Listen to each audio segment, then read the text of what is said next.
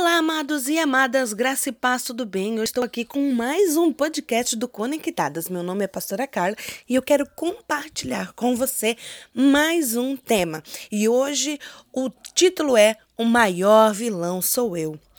Você já conviveu com alguém que não consegue viver em paz? Aquela pessoa que vê problema em tudo, cria caso por tudo e às vezes você não conhece ninguém, mas já se pegou diversas vezes pensando como fazer as coisas e quando viu, criou uma discórdia, um problema e depois se sentiu muito mal por isso e acabou dizendo a você mesmo: porque eu fiz isso.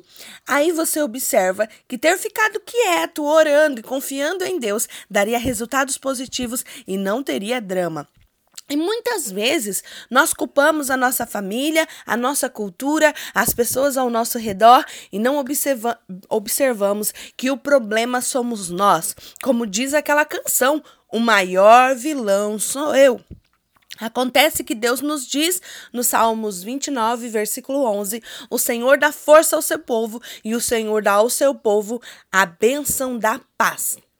Deus quer que vivamos em paz. Ele nos ensina através da sua palavra a crer e confiar. E muitas vezes no impulso na vontade de resolver, nós pioramos tudo. Que tal tentar fazer diferente da próxima vez? Que tal buscar a Deus primeiro e não agir por impulso? Que tal esperar com paciência no Senhor? Acredito que quando você tentar, vai se surpreender, pois Deus é especialista em resolver coisas possíveis e impossíveis.